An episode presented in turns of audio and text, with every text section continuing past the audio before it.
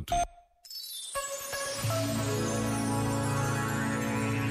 Se aprendermos a aceitá-lo, o sofrimento pode ser a quebra de um feitiço, ou seja, pode ser a quebra de uma velha convicção sobre nós, sobre outros ou sobre a vida. Quando entramos em sofrimento, isso vem de um lugar de resistência, luta, teimosia.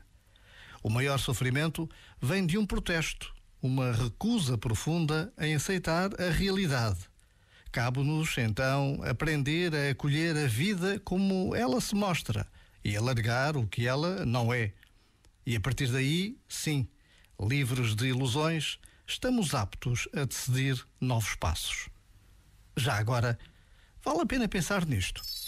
Este momento está disponível em podcast no site e na app.